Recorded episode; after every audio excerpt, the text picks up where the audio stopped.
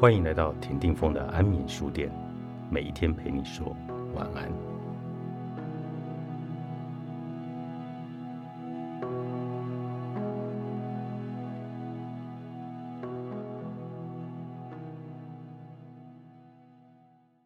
前阵子有个女生向我借钱，仔细问了一下才知道，她的先生最近离职了，正在家里待业，而且不打算马上找工作。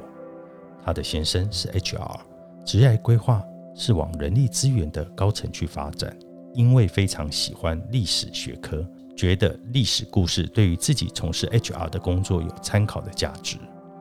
我问了一下女生：“你先生打算在家待业多久？”女生回答说：“三年。”我问：“为什么是这个数字？”她回答说：“她就想在家里累积自己的知识，多看一些专业书籍，还有历史书，然后三年后找一份人力资源总监的工作。”我直接回答：“她窝在家里闭关三年，一付出就要这样一个高要求的职缺，谁会给他呢？而且重要的是，一个社会人士所需的知识。”有时候，职场实战中的经验要比你所谓的研究学术知识重要的多了，不是吗？女生面露难色。果然，她最后向我倾诉。我也是这么跟我先生沟通的，可是他却反过来说我不支持他。我问：“那你们现在是什么状况？”女生回答：“家里去年帮忙出头期款买了一间房子。”但是已经无力为他们还房贷，他一个月的薪资刚好够还房贷。这个月他先生没了工作，生活费就成了问题。听完这一段，我直接回绝了这个女生，我不会借钱给你。女生很委屈，我说我帮助别人的原则，一是急需救济，比如资金周转，比如突然疾病来袭。或者家人有困难，二是我会投资那些我觉得值得投资的人，或者是创业初期的困难，或者是暂时待业需要帮助的上进朋友。我在这些人身上看到可以信任的还钱规划，以及我觉得他们都是有心奋斗的努力之人。但是按照你描述的状况，你的先生在家待业三年，需要你一个人缴房贷。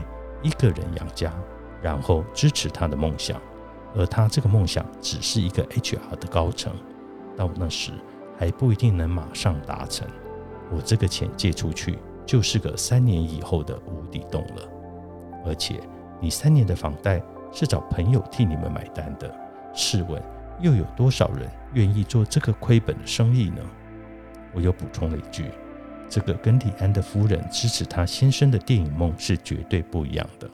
这个投资报酬率太不划算了。说完这番话，我本来以为女生朋友会气急败坏的要喊着跟我绝交，但是他居然没有任何要生气的意思，反而是发呆了一阵子。我终究没有问他思考了什么。总之，他离开了。三个月后，女生发讯息给我。说他先生还是找了一份工作，先去上班了。没有办法向其他朋友借钱，借到第三个月，再也没有可以求救的人了。他不需要逼他先生，他自己已经知道下个月就没有收入来维持生活了。我的留言里有很多人跟我说，想去过慢活人生，开一家民宿过此一生。我没有告诉他们的是。我在旅行路上认识的那些开民宿的主人，无一不是有了很强大的物质跟心理力量支撑的人。如果说奋斗有所成之后，看尽世间繁华，于是找一间小店让自己慢下来，这种选择才叫做真正的静心之旅。那么，那些因为适应不了社会的残酷节奏而选择逃避，于是给自己一个。为了所谓的远方之梦要归隐山林的理由，我觉得这样的人夜里也不一定是内心世界可以平静的那一个。你可以选择自己喜欢的任何方式去生活，前提是不要让任何人为你买单，哪怕是你的父母。如果他们本来就有条件，并且乐意支持你的梦想，那是另外一回事。同样的，当你有了本钱，有了选择的能力，不管你是深思熟虑，还是突然想要改变当前的生活，尝试一下生活在别处，你也不必在意任何人的看法和评价，因为只要你高兴就好。在这个网络时代，这个新闻里带女儿环游世界的父亲，说不定在这五年的时光里，物质上以及精神上的收获会比想象中还要多。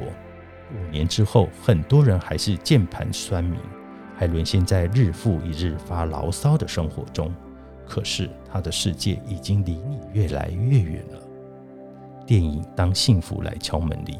威尔·史密斯所主演的落魄业务员父亲，对他的儿子说过了一句话：“当人们做不到一些事情的时候，他们就会对你说，你也同样不能。